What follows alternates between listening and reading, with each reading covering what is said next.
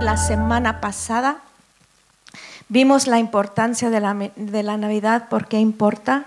Ahora, todos sabemos que Jesús no nació el 25 de diciembre, ni pum, pum, pum, ni nada, ¿no?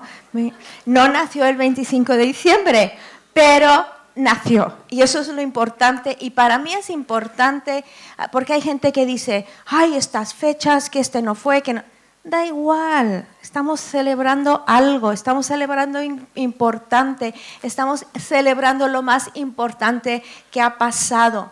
Y lo que sabemos es que Él nació y la razón la empezamos a ver la semana pasada. Dios hizo hombre, solucionó el conflicto entre la humanidad y Dios por medio de su muerte y su resurrección. La historia de la Navidad es impresionante. Lo hemos adornado un poco, gracias voy a abrirlo, voy a beber, pensad en otra cosa. Entonces lo hemos adornado un poco, ¿no? Ahí tenemos el pesebre con vacas contentas, sin olor a vaca, con olor a vela aromática, un niño Jesús que no llora, una María totalmente recuperada después de dar a luz a un primerizo. Ahí está, feliz, ¿no? Y lo mejor de todo es José, mirando tranquilamente hacia el futuro incierto, ¿no? con un recién nacido y tantas cosas raras que habían ocurrido a su alrededor, y él también lo tiene como todo controlado. Ahora, sí sabemos que fue algo sobrenatural y quién sabe, cuando yo estaba pensando esto, a lo mejor sí fue algo como, como lo pintan, fue algo tan sobrenatural que a lo mejor había paz y, tranquilidad y hasta las vacas mismas no sabían lo que estaba pasando, ¿no? No sabemos, fue algo sobrenatural. Había un ejército de ángeles que habían proclamado la llegada del Salvador. María y José los dos sabían que el bebé que, eh, que no era un bebé cualquiera, un ángel no solo había visitado a María, sino también José había experimentado un sueño tan sobrenatural que no dudó le tranquilizó. No sabemos cómo fue, pero sabemos que fue algo de Dios. Cuándo y cómo no importa, lo importante es que vino. El año pasado sobre estas fechas vimos la canción de Zacarías que se llama El Benedictus. Él cantaba sobre la redención, él cantaba sobre la transformación. Y esta mañana vamos a ver la canción de María, que es más conocida, se llama el Magnificat.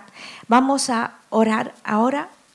Yo sé que oramos mucho, pero vamos a tomar un tiempo y pedir que Dios nos hable. Señor, venimos a ti con corazones sensibles en estas navidades para escuchar de tu, de tu voz y de tu palabra. Pedimos que nos hables en esta mañana. Amén.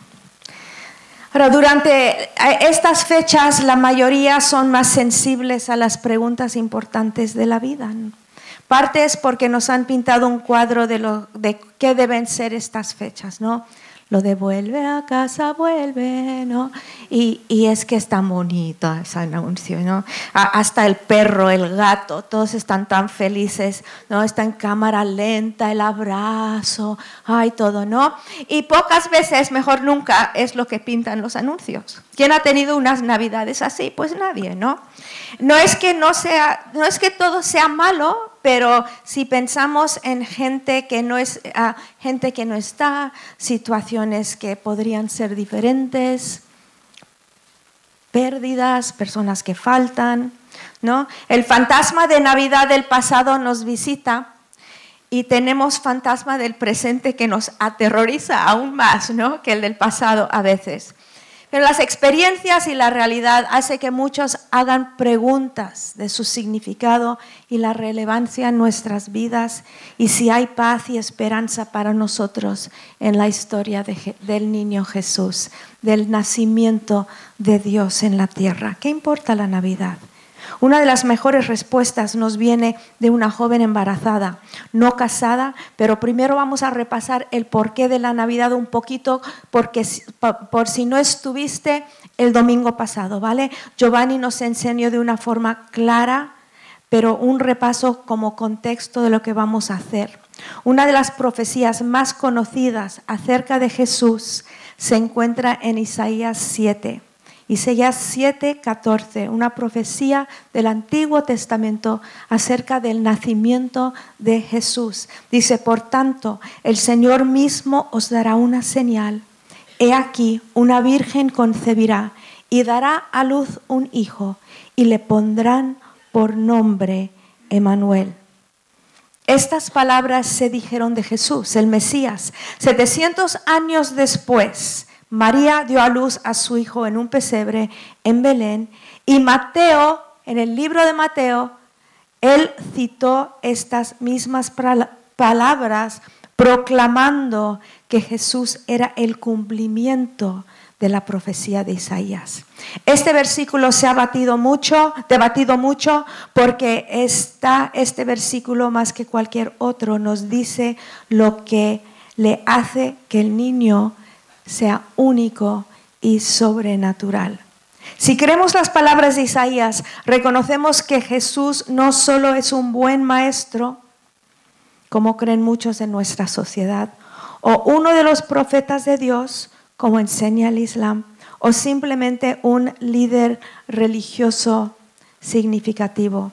En esta escritura reconocemos que es único, que no hay nadie como Él antes o después, nadie como Jesús. Sea 7.14 tiene tres cosas que vamos a ver. ¿Por qué es especial? ¿Por qué es su nacimiento tan importante? Entonces dice, ah, número uno, nacido de una virgen, dice, he aquí una virgen concebirá. Todos sabemos que es imposible, fisiológicamente imposible que una virgen tenga un bebé. La única forma que podría suceder sería un milagro de Dios. Obvio que el Dios que creó el universo de la nada puede hacer lo que Él quiere. Entonces, yo me acuerdo una vez, alguien me preguntó, pero de verdad, Rebeca, ¿tú te crees eso de verdad? Dije, sí, lo creo de verdad, pero no te cuesta, no, porque conozco al que todo lo puede y el que todo lo sabe y que él todo lo hizo. Entonces, Él diseñó las leyes del universo y Él los puede superar, saltar o lo que Él quiera. Pero la pregunta es ¿por qué? ¿Por qué fue necesario que Dios naciera de una virgen? Fue necesario porque el Mesías fue más que un mero humano, más que un profeta. Él fue hijo de Dios, literalmente Dios en la carne. La vida terrenal de Jesús empezó en Belén. Pero eso no fue el principio de su existencia. Como Giovanni nos dijo la semana pasada, ah, el principio fue el, eh, era el verbo. ¿no? La Biblia enseña, como vimos, ah, que él siempre ha existido. Vamos a Juan 1.1, dice en el principio existía el verbo y el verbo estaba con Dios y el verbo era Dios. Él estaba en el principio con Dios. Hay tres cosas que la Biblia enseña que la mayoría del mundo no sabe acerca de Jesús. Que siempre existía, que Jesús es Dios y que Jesús creó al mundo. Otras religiones no hacen esas declaraciones. Otras figuras religiosas, Buda, Mohammed, Confucio, ninguno declaró haber existido eternamente. Ninguno declaró ser Dios, ninguno declaró haber creado el universo. Y tampoco lo declararon los seguidores de ellos. Sin embargo, Jesús sí, y sus seguidores también, proclamaban que Jesús era desde siempre. Número dos, en este versículo, Dice, y dará, he aquí una virgen concebirá y dará a luz un hijo. Dará a luz un hijo. Número dos, que Él fue totalmente humano. Aunque Jesús fue Dios y existió antes de que el mundo existiera, aunque fue creador del universo, lo dejó todo para ser uno de nosotros. Y dará a luz un hijo y le pondrá por nombre Emanuel. Número tres, le pondrá por nombre Emanuel. Vivió entre nosotros, estuvo con nosotros. La Navidad va más allá que un parto milagroso, tiene que ver con Dios, con y en nosotros. Mateo 1:22. Todo esto sucedió para que se cumpliera lo que el Señor había hablado por medio del profeta diciendo, he aquí, la Virgen concebirá y dará a luz un hijo y le pondrán por nombre Emanuel, que traducido significa Dios con nosotros. Eso es Mateo citando a Isaías. Y las últimas palabras de Jesús, las palabras de partida, ¿cuál fueron? Dijo, he aquí, yo estoy con vosotros todos los días hasta el, hasta el fin del mundo. Con la primera Navidad empiezan las tres décadas más importantes de la historia. Y Dios está tramándolo todo con dos mujeres desconocidas y sin importancia una demasiada vieja para importar y la otra demasiado joven y pobre. La perspectiva de María es importante y lo que significaba para ella, que le hizo cantar, se inventó una canción que salió desde sus entrañas por lo maravillada que estaba ella. Esta canción se llama el, el Magnificat o Magnificar, ensalzar que es exactamente lo que hace María. Magnificó a Dios, enalteció a Dios y es lo que nosotros también deseamos hacer, no solo estas navidades, sino también con nuestras vidas. A ver, el contexto de esta canción. Ya hemos visto el porqué de la Navidad, ya hemos repasado la importancia de la venida de Jesús.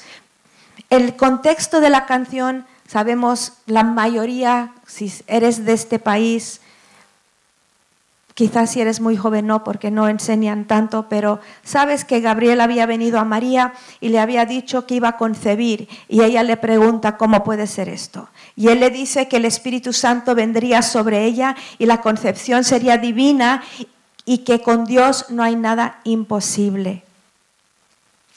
A mí me gusta, ¿no? Es como María dice, pues si lo dices tú, ¿no?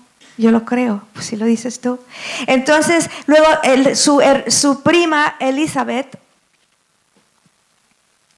le, dice a su prima Elizabeth, aunque mayor de edad, también va a tener un bebé. María va corriendo a visitarla y dice la escritura que cuando entró y saludó a su prima, María Elizabeth, algo interesante pasó. Vamos a Lucas 1.39. Dice, en esos días María se levantó y fue apresuradamente a la región montañosa, a la ciudad de Judá, y entró en casa de Zacarías y saludó a Elizabeth. Y aconteció que cuando Elizabeth oyó el saludo de María, la criatura saltó en su vientre y Elizabeth fue llena del Espíritu Santo y exclamó a gran voz y dijo, bendita tú entre las mujeres y bendito el fruto de tu vientre. ¿Por qué me ha acontecido esto a mí, que la madre de mi Señor venga a mí?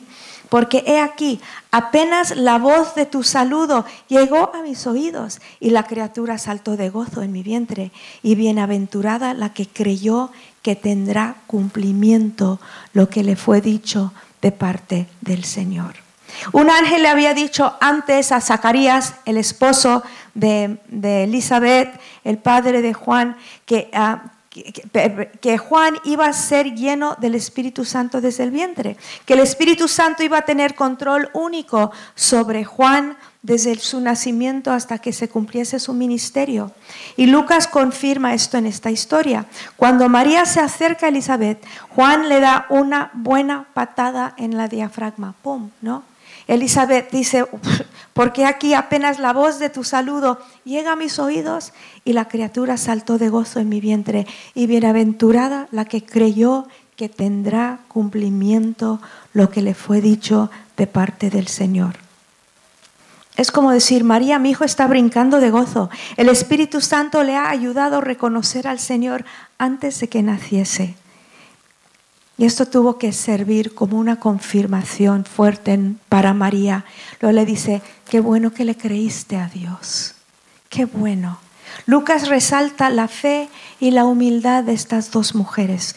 Resalta la fe. Elizabeth dice, y bienaventurada la que creyó que tendrá cumplimiento lo que le fue dicho de parte del Señor. María había dicho, entonces, he aquí la sierva del Señor, hágase conmigo conforme a tu palabra. También resalta la humildad. dice Elizabeth, dice, me es como, perdón, yo lo parafraseé de mi, en mi estilo, dice, wow, me has venido a ver cuando llevas a mi Señor en tu vientre. A mí me has venido a ver esa humildad. Y María dice que ha mirado la humildad, la humilde condición de su sierva.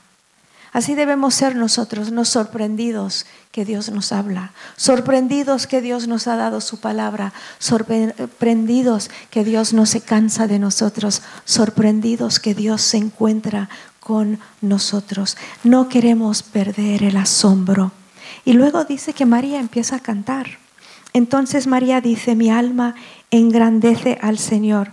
Bueno, dice, no dice que canta, dice María dijo, mi alma engrandece al Señor y mi espíritu se regocija en Dios mi Salvador. Porque ha mirado la humilde condición de esta su sierva. Pues he aquí desde ahora en adelante todas las generaciones me tendrán por bienaventurada, porque grandes cosas me ha hecho el poderoso y santo es su nombre. Y de generación en generación es su misericordia para los que le temen. Ha hecho proezas con su brazo, ha esparcido a los soberbios en el pensamiento de sus corazones, ha quitado a los poderosos de sus tronos y ha exaltado a los humildes. A los hambrientos ha colmado de bienes y ha despedido a los ricos con las manos vacías. Ha ayudado a Israel, su siervo, para recuerdo de su misericordia, tal como dijo a nuestros padres Abraham y a su descendencia para siempre. En este pasaje vemos cómo la Navidad marca una diferencia en lo personal, en lo global y en la vida devocional.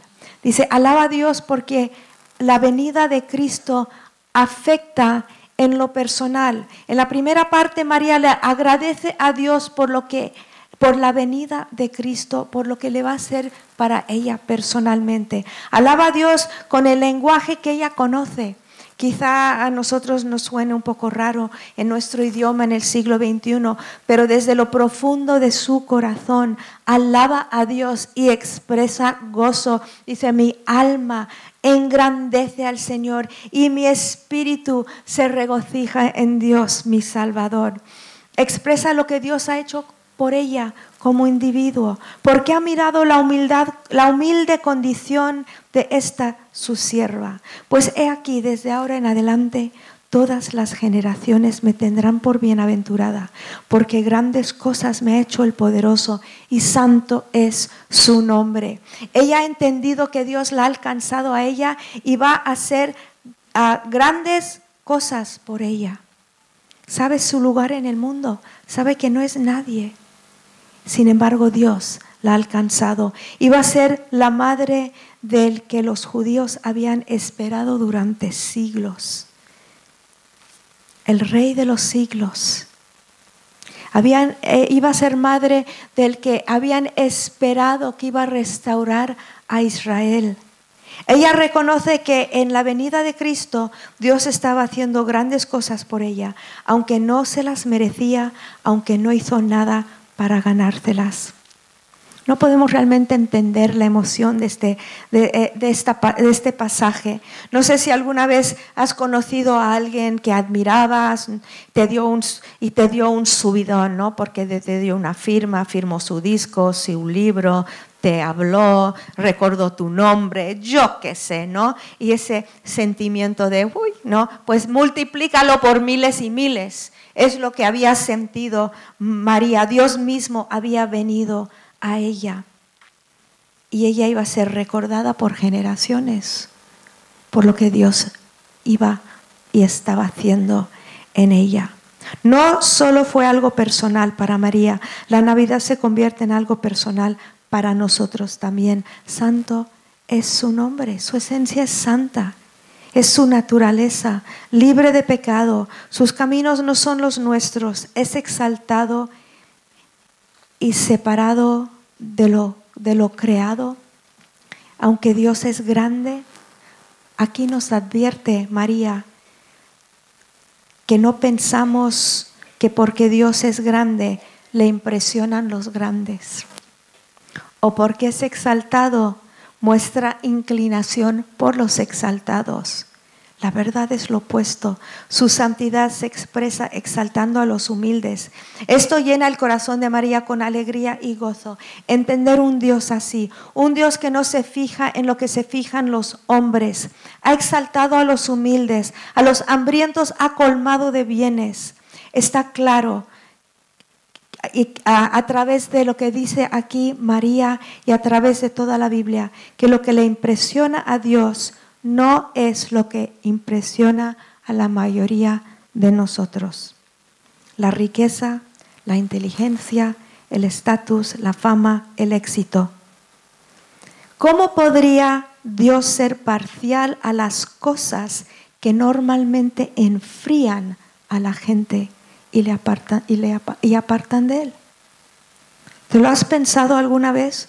Las cosas que nosotros admiramos y a veces las cosas que nosotros hasta deseamos son las cosas que muchas veces apartan a las personas de esa intimidad y esa búsqueda y esa necesidad, necesidad de Dios.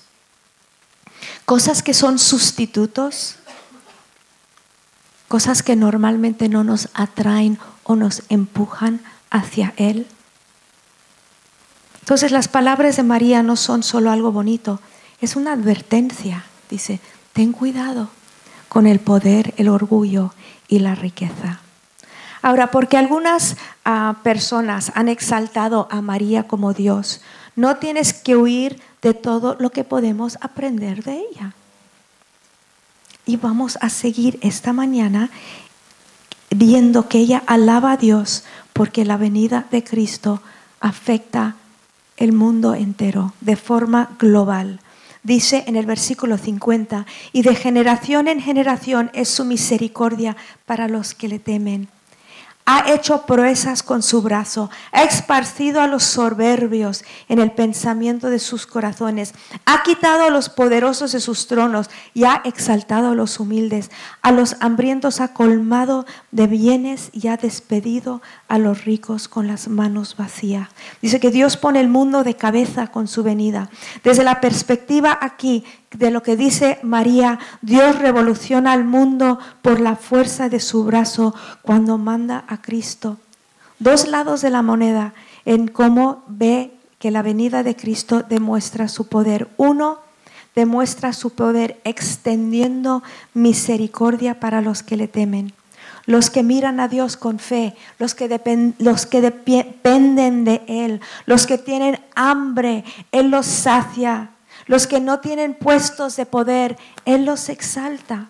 En otras palabras, este Cristo va a poner las cosas de cabeza. Los hambrientos van a ser saciados, los poderosos rebajados, los humildes que no tienen nada van a ser levantados. Su poder confronta, eh, su poder confronta el poder y la riqueza humana. Dice, va a vaciar a los llenos, va a humillar a los poderosos. Y ella lo dice con todo su corazón cosas que nadie se atreve a decir así. Ve que viene justicia, un juez justo. Y lo dice como si ya hubiera sucedido, un rey de reyes. Venía como rey que usaría su autoridad, no para mandar, no para señorear, usará su autoridad para entregar su vida. Solo e-, él tendría la autoridad de hacer lo que él hizo. Entregaría su vida, resucitaría como poderoso, como, como poderoso, como rey verdadero. El hecho de que la justicia se demora no quiere decir que no llegará. Él conoce toda la verdad.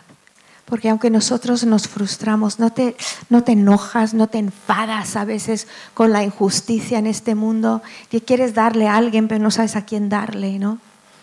Ay, pero viene un juez justo. Y un día sí habrá un juicio. Y hay una enseñanza que a veces ah, que está mal, ¿no? Sí, pero Dios me va a ver con, a, a través de la sangre de Cristo. Sí. Tu entrada al cielo por la sangre de Cristo, pero va a haber recompensa. Va a haber recompensa en el cielo. Y, y, ah, Y eso a mí me tranquiliza, porque va a haber un Dios justo y va a, va a repartir bien las cosas. Primera vez en la historia del universo va a repartir bien, ¿no? Y las cosas, vamos, podemos estar tranquilos con el juicio de Dios. Él conoce toda la verdad, Él conoce todos los detalles de cada historia y de cada situación. Y esto nos da esperanza. Un día el juez justo juzgará al mundo, un día, y esperemos que no sea muy lejos. La venida de Jesús, esa primera Navidad, fue la iniciación de que de todo alineándose con la verdad que se completará un día. Luego ella alaba a Dios porque Él cumple sus promesas con su venida. Versículo 54 dice, ha ayudado a Israel su siervo para recuerdo de su misericordia, tal como dijo a nuestros padres Abraham y a su descendencia para siempre recuerda sus promesas.